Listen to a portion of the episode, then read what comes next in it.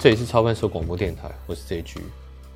在上一次广播，我们有聊到，我想跟大家谈谈所谓的主流跟非主流在股票市场的重要性。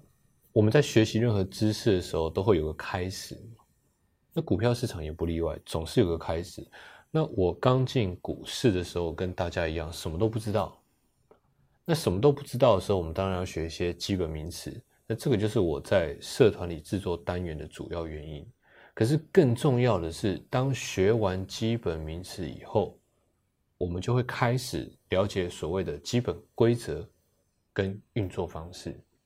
我们大家都是在这个时期开始买卖股票，开始我们的第一笔交易，也就是在这个时候，我们每个人接触的就是股票市场所谓的主流看法。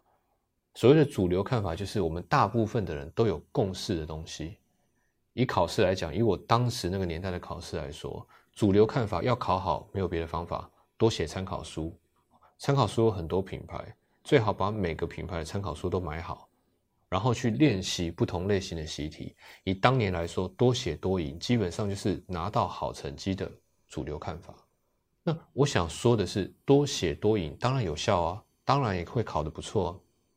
可是，当每个人都选择一样的方式，在这个竞赛关系中，那最后真正会赢的人是谁呢？是特别用功的，还是特别聪明的？好，那如果是这样，没有特别用功，或者是不那么适合学科的人，没有优势的人，我们该用别人的一样的方法来拼命吗？还是说，没有优势的人，我们去选择别的道路会更好呢？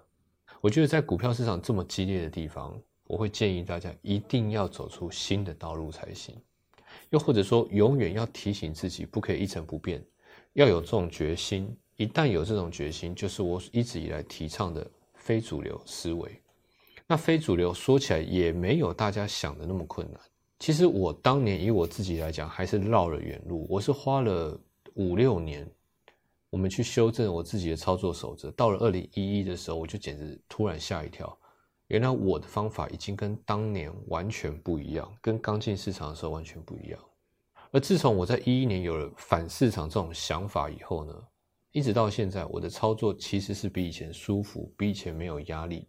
所以我一直以来都是建议大家买书要买经典。我不是要大家把经典书籍都背起来，而是要了解经典书籍它在讲什么。用经典书籍来了解市场的共通语言是什么？大家了解我的意思吗？这个有点复杂。有些书的技术在以前那个年代或许非常有价值，或许，但是到现在因为已经变成基本常识了，所以其实那些经典书只是一种股市语言而已。你读懂它，你会知道大家在想什么。我是这样看经典书籍的，就好像你去德国，你要先听得懂德文。你才知道大家说什么。你去法国要听得懂法文，才知道大家在说什么。听懂大家在说的句子，下一件事情你才能判断他的意图。听懂说什么是一件很基本的事情。我们进股市不能只是听懂大家在说什么，我们还要能够判断大家的下一步。这个就叫非主流。等到将来的某一天，我们现在用的判断法则又变成常识了以后，到那个时候，我们就要提醒自己。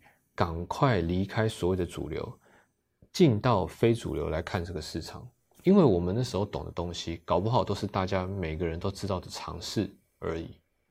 那至于书籍经典，我以前推荐过了，技术分析就看股价趋势技术分析或做手回忆录。